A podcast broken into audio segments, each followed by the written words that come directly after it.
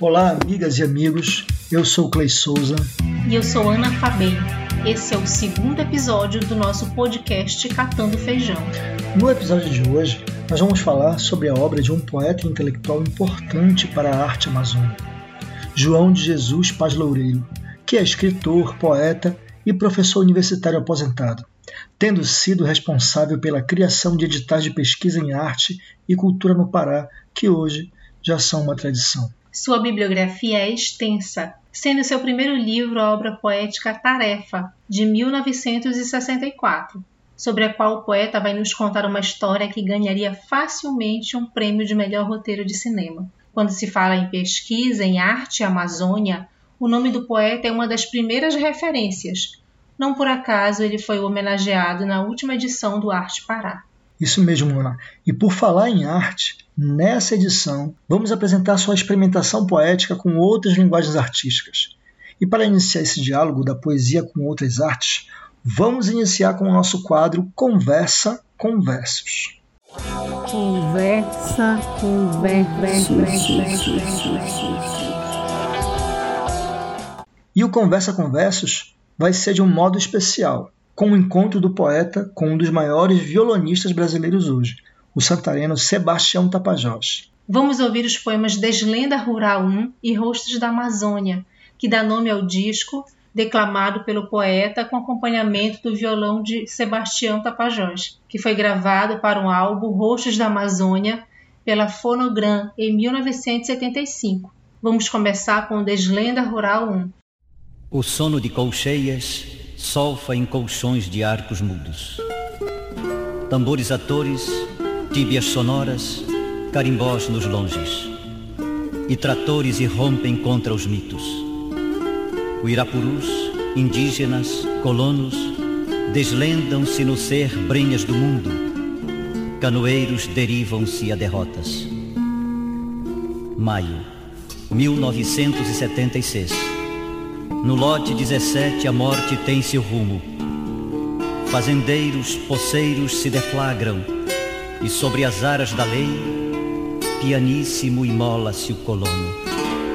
O Cordeiro de Deus entre as araras, o herdeiro de réus, o cão sem dono.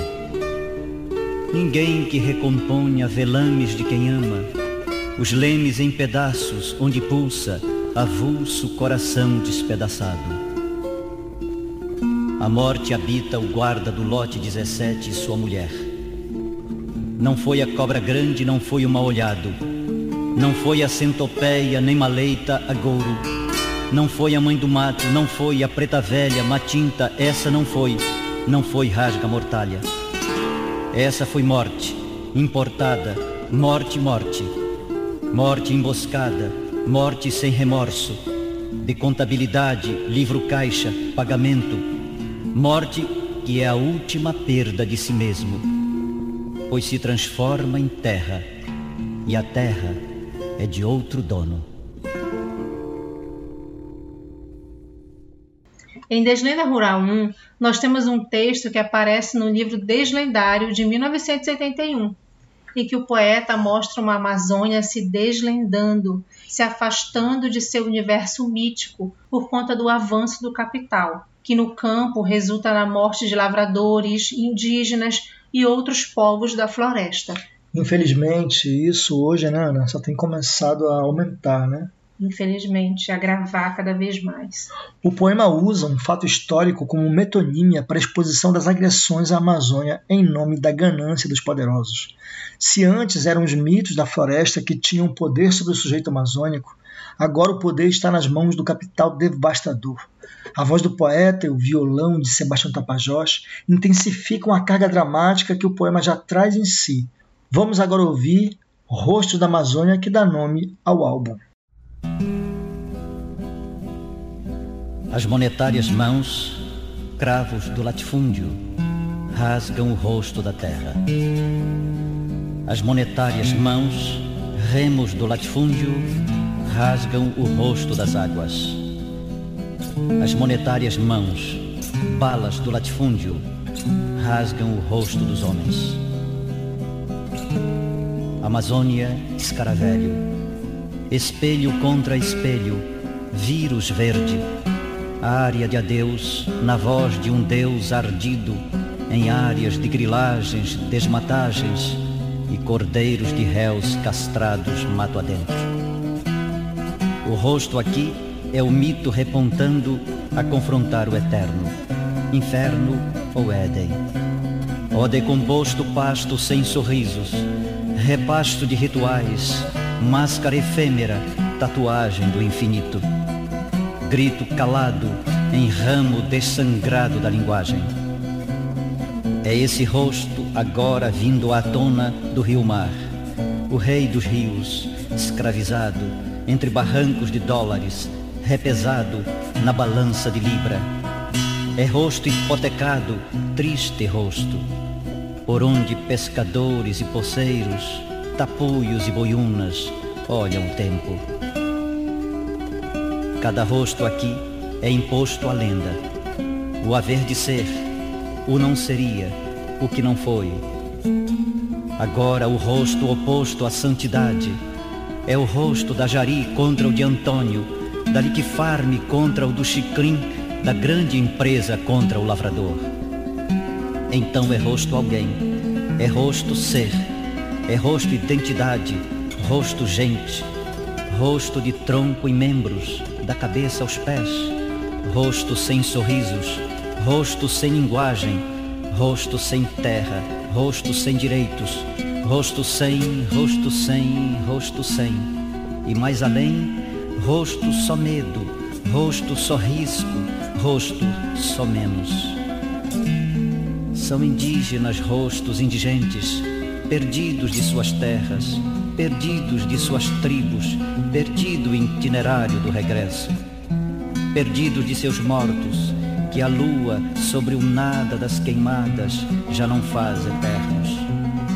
Perdidos em sarampos, cataporas, sanguessugas venéreas, rostos nossos avós, em reservas de medo confinados. Camponeses são rostos aterrados, grilados pelo engano, repregados pelos cravos capitais da grande empresa à sua cruz rural. Rostos contemplando sob os pés a terra outrora sua, agora alheia. Rostos de luz agrária, tão lavrados pelos arados do lucro, mais valias. Rosto da terra, que insistente beijei com meus poemas. Terra desterrada de si mesma, rosto a se perder de sua face, terra a carregar no ombro, em seu calvário agrário, o peso de Aracruzes e o partilhado manto mineral entre multinacionais centuriões. Rosto que só entende, perdida a inocência, os gemidos da terra curvada sob as safras, os gemidos do rio curvados sob as ondas, os gemidos do homem curvados sob a vida. E já não colhem os chicrim pentelhos nas cunhãs, pois a noite que dormia no útero das águas acorda agora sobre a insônia dos colonos, esburacada de balas dos jagunços.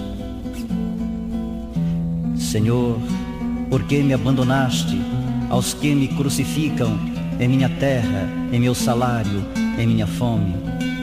Senhor, por que me abandonaste aos que lançaram dólares em minha terra, em meu salário, em minha fome? Senhor, por que me abandonaste aos que me amortalharam em minha terra, em meu salário, em minha fome? Tomai e comei, este é meu corpo, redividido em lucro e latifúndio. Tomai e bebei, este é meu sangue, redividido em ouros e minérios. Comei e bebei, este é meu povo, redividido em braço e mais-valia. Amazônia, Amazônia, quem te ama?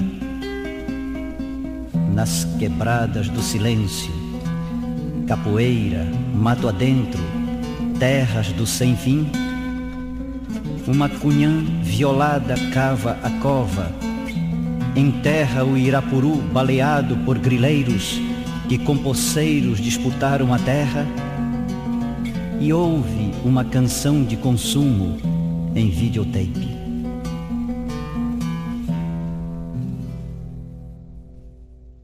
Grande poema. A musicalidade do poema se amplifica, né, Ana? Com o violão do Sebastião Tapajós. A palavra rosto faz a literação com rasgar, mostrando a agressão e sacrifício. O efeito metonímico é aqui transformado em uma visão amplificada. Sim, grande poema.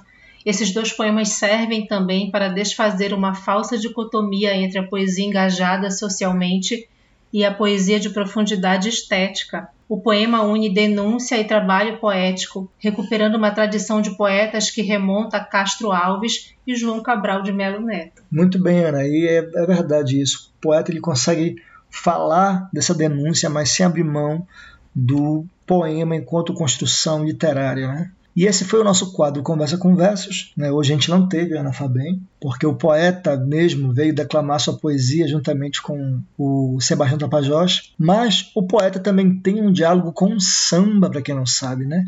Tendo parcerias com, por exemplo, Valdemar Henrique para a escola de samba Quem São Eles, lá de Belém, né? Vamos ouvir a homenagem de Parloureiro a escritora Eneida de Moraes, né? que é a autora de Aruanda, Banho de Cheiro, enfim, grande cronista, grande escritora paraense, que ajudou a escola a ser campeã, né? esse, esse samba enredo aí, em 1973. Né? O nome da canção é Eneida Sempre Amor.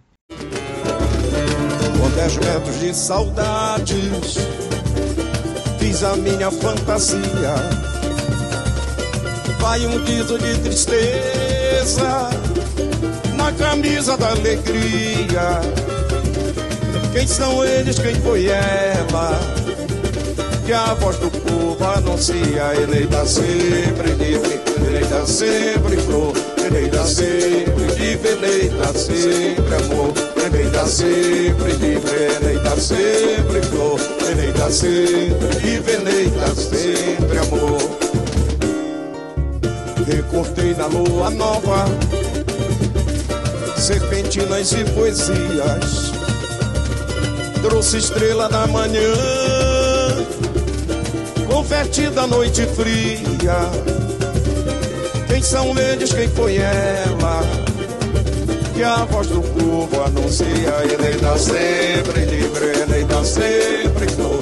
Dá sempre livre, dá sempre amor. Dá sempre livre, dá sempre flor. Dá sempre livre, dá sempre amor. No tempo triste e calado, vejo a esperança vazia. Ver o peso desta noite, ver o peso deste dia quem são eles, quem foi ela? Que a voz do povo anuncia Eneida sempre vive, Eneida sempre flor Eneida sempre vive, Eneida sempre amor.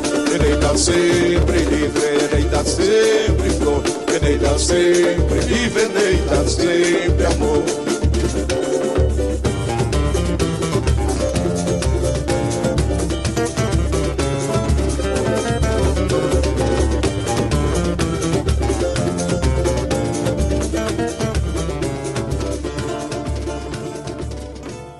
É importante lembrar que esse samba, composto em parceria com Jatene, foi cantado a plenos pulmões por uma escola de samba em plena ditadura militar, homenageando uma conhecida militante comunista. Pois é, e na voz do Gogó de Ouro, né? E todo mundo na avenida, na rua, cantando, né? Para encerrar um pouco da mostra da relação entre música e poesia na obra de Paz Loureiro, vamos ver sua aproximação com o grupo Quinteto Violado. Para quem não conhece, o Quinteto Violado é um grupo famoso do Nordeste, né? E aí essa música que está tocando aí de fundo é uma das músicas mais famosas desse grupo, né? E o poeta fez letras para um álbum de 1978 do Quinteto, cujo nome é bem sugestivo, Até a Amazônia, mostrando a aproximação da Amazônia com o Nordeste. Vamos ouvir aí Conto do Canto, uma parceria de Marcelo Melo com João Jesus Paz Loureiro. Para quem ama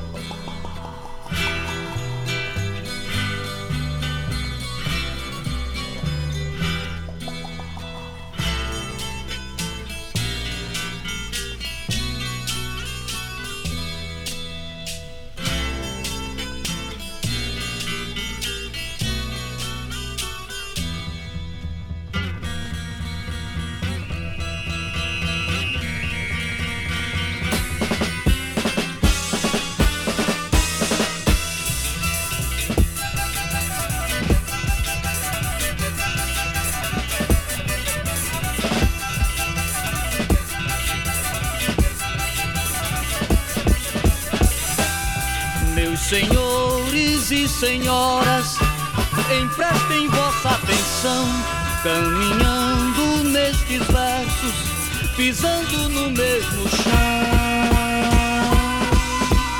Vamos seguir o destino de um homem sem profissão, de um homem cujo trabalho tem sempre que ser a meias, como aranha se prendendo cada vez mais pelas teias. Violão de coração, cujas cordas fossem veias.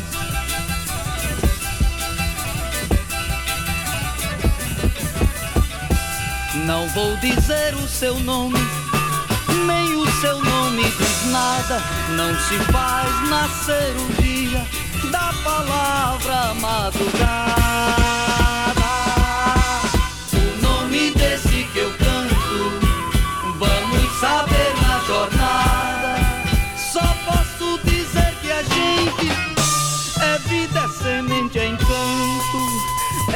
Pólen de mil verdades na sementeira do espanto. Se agora canto por ele, venho acompanhar meu canto. Se agora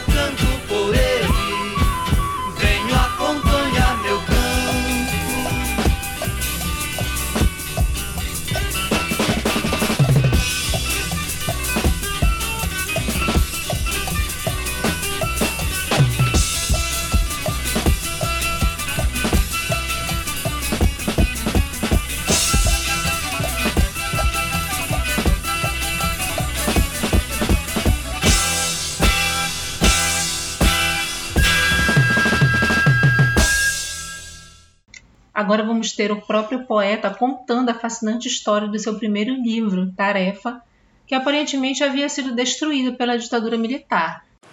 Na época do lançamento do meu primeiro livro, Tarefa, eu era ainda estudante universitário, tinha pouco mais de 20 anos, e o livro tinha sido editado pela União Acadêmica Paraense com apoio da União Nacional dos Estudantes.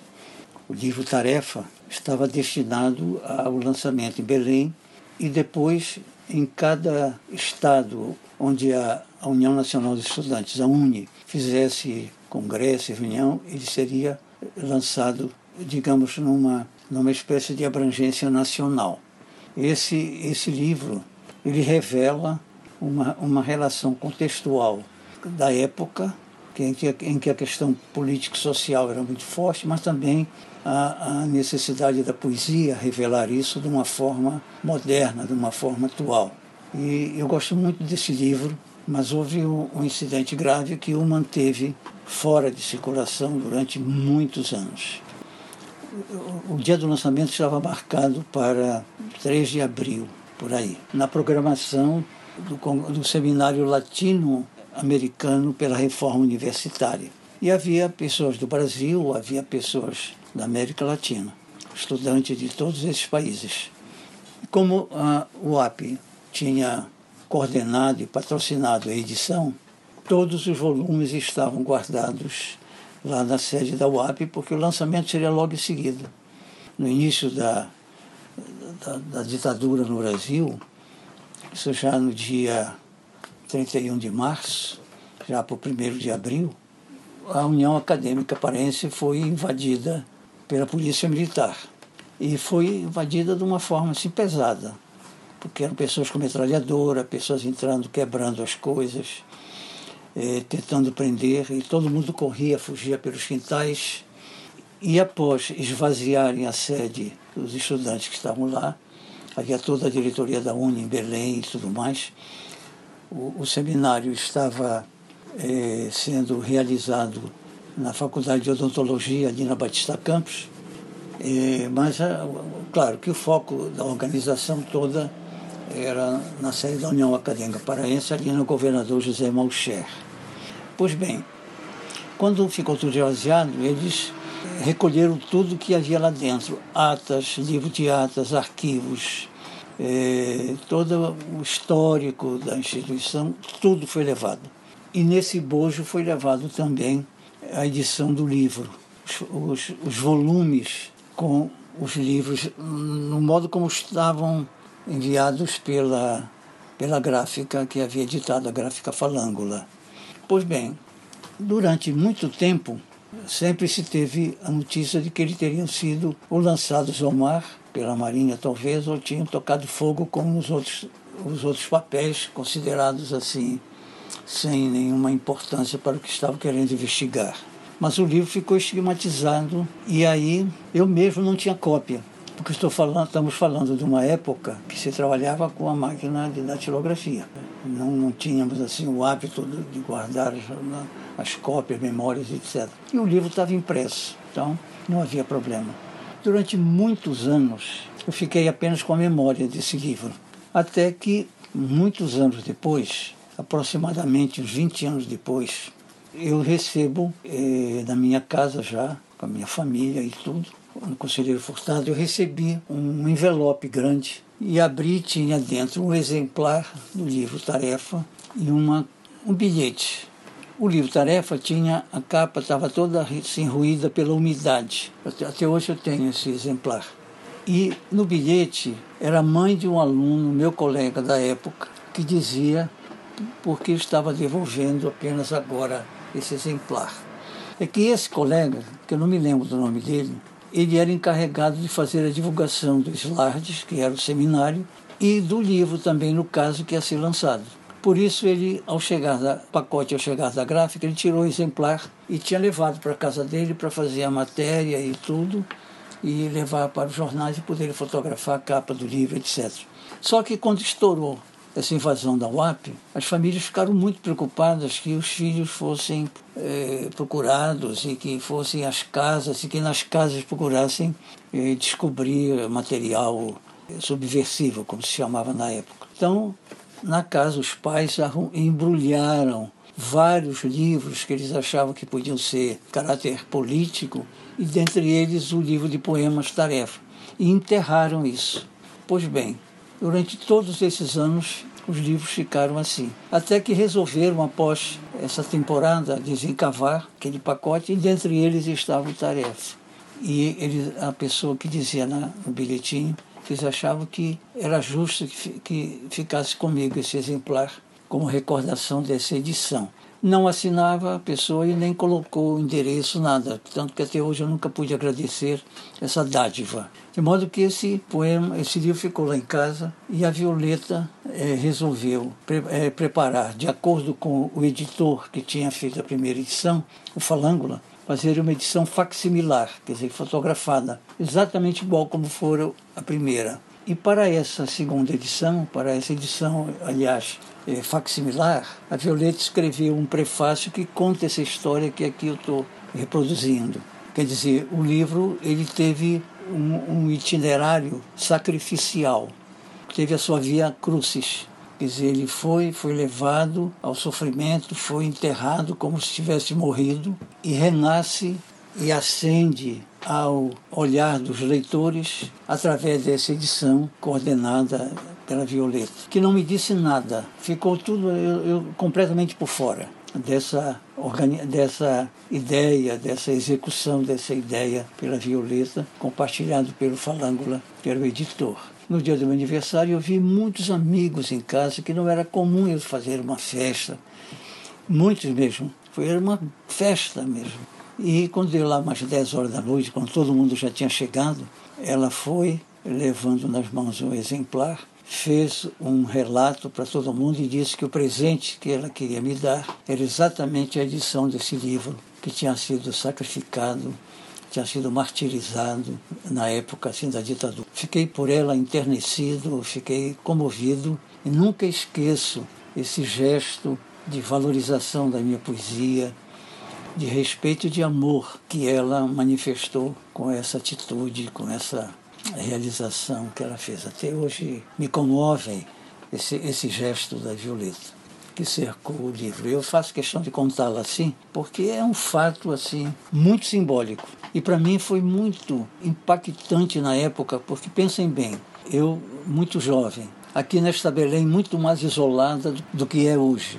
ter um livro, que era o primeiro livro lançado pela Uni, de um estudante universitário, um livro de poemas, e que teria uma dimensão nacional pela força que a presença da Uni daria. Então, ter isso tudo ficado abafado, e para mim foi um, um impacto emocional muito grande, mas que eu não me deixei vencer, porque sempre a poesia me acompanhou e eu não parei intimidado por essas situações, nem me trouxeram uma frustração que me amordaçasse. De modo que a poesia sempre para mim foi a mais forte relação minha com a vida, com as pessoas que eu amo, com o mundo.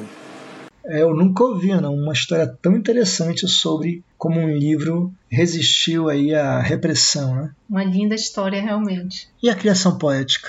O que pensa sobre isso, poeta? já que durante muitos anos ele foi professor de estética na universidade. O mais importante na criação poética, não sei se propriamente o mais importante, mas uma das coisas mais importantes é você se sentir poeta, você compreender que a poesia é sua forma de expressão mais profunda e essencial. Acreditar e amar na poesia e se achar em condições de produzir poemas ou seja, se preparar para isso. Sair da improvisação, sair da, entre aspas, espontaneidade, sair da ideia de que qualquer coisa é poesia ou qualquer coisa é um poema. Dedicar-se à poesia religiosamente, misticamente, fanaticamente, plenamente, existencialmente. Não se limitar a modelos buscar sua expressão, acreditar em si, acreditar na sua realidade, acreditar na sua cultura. A poesia é a expressão simbólica de uma cultura. Então, é na cultura, na sua cultura, que você pode encontrar motivações universalizadoras da sua poesia.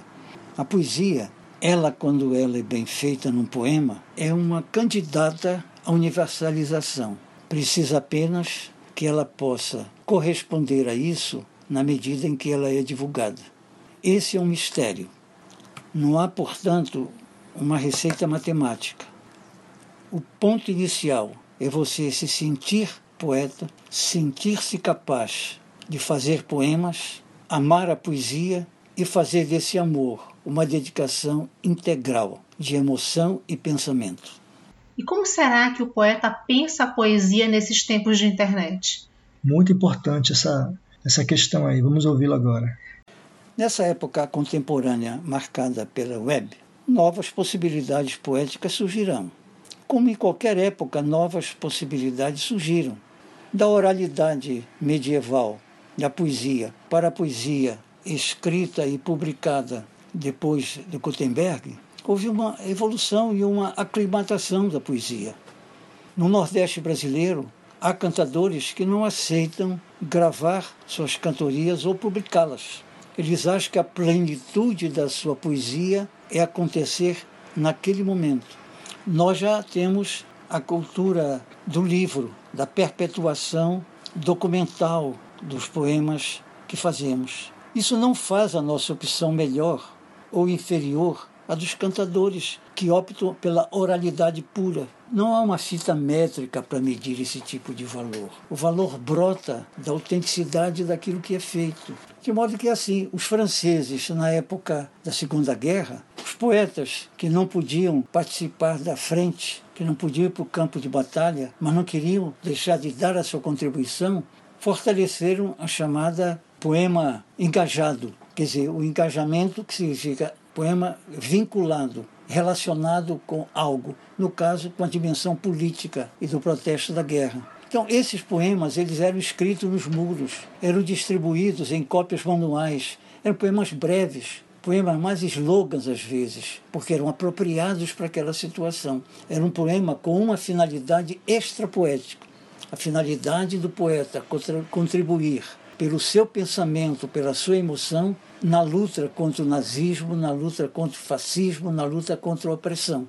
O poema ele não tem uma limitação temporal. Ele nasce das condições de cada tempo e com os materiais que o tempo vai trazendo. Só que a poesia tem uma dominante tem uma pedra de toque que é a palavra, mas a palavra constituindo uma linguagem expressiva. De modo que essa é a dominante da poesia.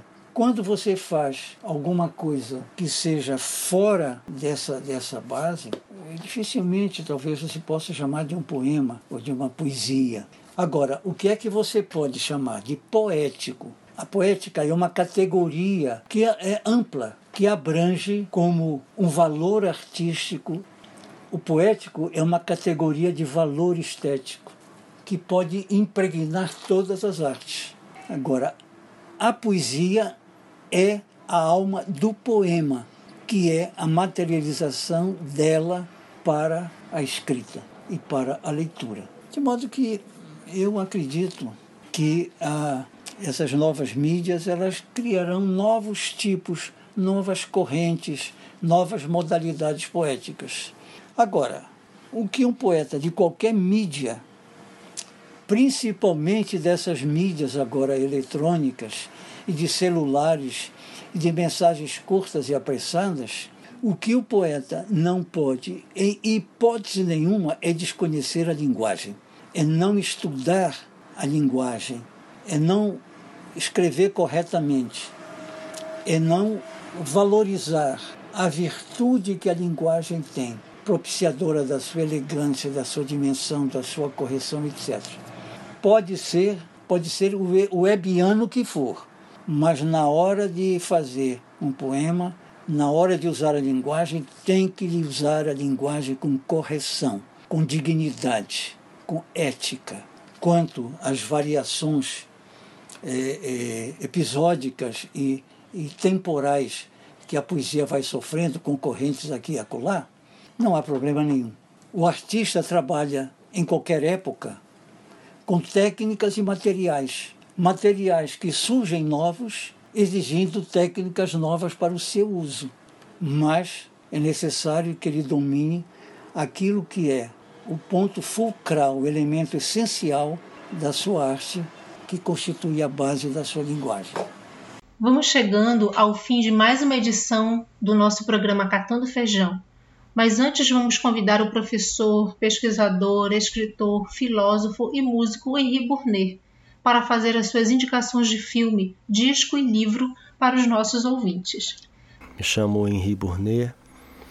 Gostaria de fazer três indicações é, muito pessoais de um livro, um filme e um disco, nesta ordem, né?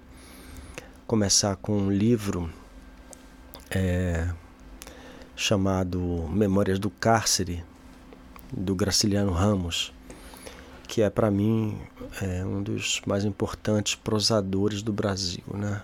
Realmente levou a prosa a um nível de excelência pouco pouco visto entre nós, né? E Memórias do Cárcere não é uma referência gratuita, pessoal somente, mas uma referência importante é, para os dias que nós estamos vivendo hoje, né? Porque é um livro que condensa a experiência do Graciliano justamente como prisioneiro, né? como vítima do regime ditatorial do Estado Novo que, é, como naquela época e como hoje, é, tem a ver com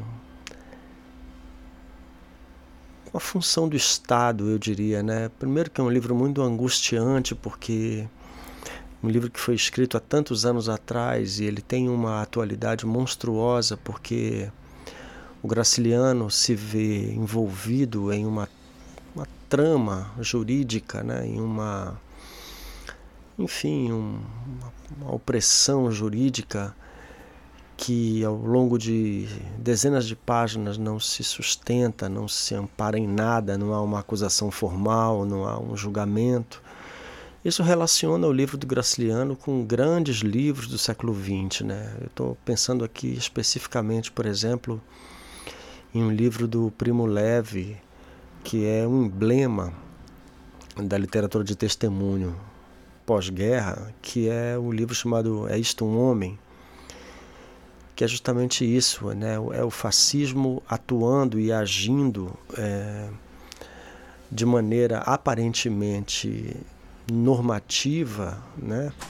estamos dentro do, do ambiente do Estado de exceção, né? e o estado de exceção é, é justamente essa ausência né, de, uma, de um amparo jurídico que possa explicar as mazelas do tempo e as mazelas da opressão.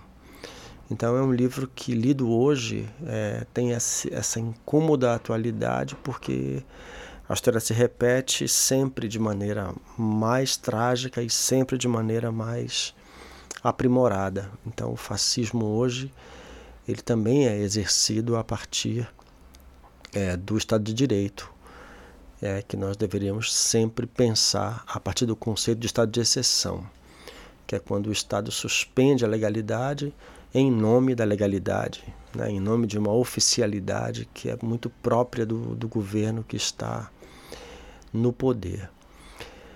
E um filme que pode então acompanhar, eu vou fazer aqui uma uma uma sugestão que é uma sugestão um pouco forçando um pouco a palavra, o termo, né? Eu não vou sugerir um filme, mas vou sugerir uma série que que foi que está sendo exibida pela pela HBO, que se chama O Complô contra a América, que é outro braço, né? Também estamos falando de um momento da história norte-americana onde é, o, a relação dos Estados Unidos com a Alemanha, com os aliados, é, cria uma ficção é, genialmente elaborada pelo livro homônimo do escritor Philip Roth, que é justamente o complô contra a América, e que a HBO levou às telas com esse nome, né, com o mesmo título, e que está disponível numa série pequena na HBO e com uma fidelidade é, incrível ao livro. Né? A série é colada ao livro e merece realmente assim uma uma uma uma percepção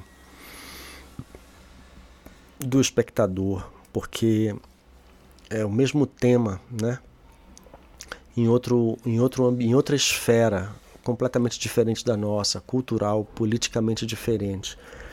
Então, talvez os momentos em que o, o fascismo se estende sobre a sociedade é, no interior de um manto de normalidade. Então, eu estou recomendando esses, esses títulos, né? esse, esse livro e, esse, e essa série justamente porque eu acho que hoje em dia é, é um tanto quanto impossível pensar sobre a realidade, pensar sobre o tempo histórico em que nós estamos vivendo, sem é, uma preocupação e uma responsabilidade realmente é, comprometida com a tarefa é, para a qual nós fomos condenados, eu diria, né? porque a vigilância contra esse, essa opressão, ela é uma tarefa intelectual, artística, é, política, enfim, em todos os níveis, né? E por fim, para desanuviar um pouco o tema, eu queria sugerir um disco que é um disco instrumental. Eu queria tomar a liberdade de, de fazer essa, essa indicação de um músico, um guitarrista americano chamado Bill Frisell e o disco se chama Music Is. A gente encontra esse, esse disco aí em qualquer plataforma de streaming e também em qualquer dessas, desses portais de vídeos e tudo. Se chama Music Is e o guitarrista se chama Bill Frisell. É, é um disco gravado solo, né? é apenas ele em, em estúdio munido apenas de sua guitarra. Então é um, um disco que, que poderia, assim, é, dentro da tradição do jazz americano, né, soar estranhíssimo. E eu diria que é mesmo um, um passo à frente do, do jazz tradicional como nós o conhecemos, né? as formações tradicionais, os, as big bands, os trios, etc. E é um disco de recolhimento mesmo assim, né? É um, um, um músico, um compositor no auge da sua capacidade criativa, criando o que eu considero como ouvinte assim um ambiente, um universo sonoro absolutamente original, absolutamente pessoal. Um disco que nos conduz e nos direciona né, para lugares assim inusitados. E também é, nós que somos no Brasil muito dependentes da palavra, né? Então todo o universo musical brasileiro, grande parte dele é padece dessa dependência monstruosa da palavra, tudo que, que produziu obras maravilhosas como nós sabemos. Então, o disco do Frizzell, ele também nos liberta um pouco dessa dependência e nos conduz para dentro do território da música instrumental, né? E considero o Frizzell um melodista, um harmonizador assim de primeira grandeza e deve, certamente deve ser muito pouco conhecido de, de, de vocês. Então fica aí a dica do disco Music Is, do Bill Frisell. E eu espero que vocês tenham gostado. Um grande abraço.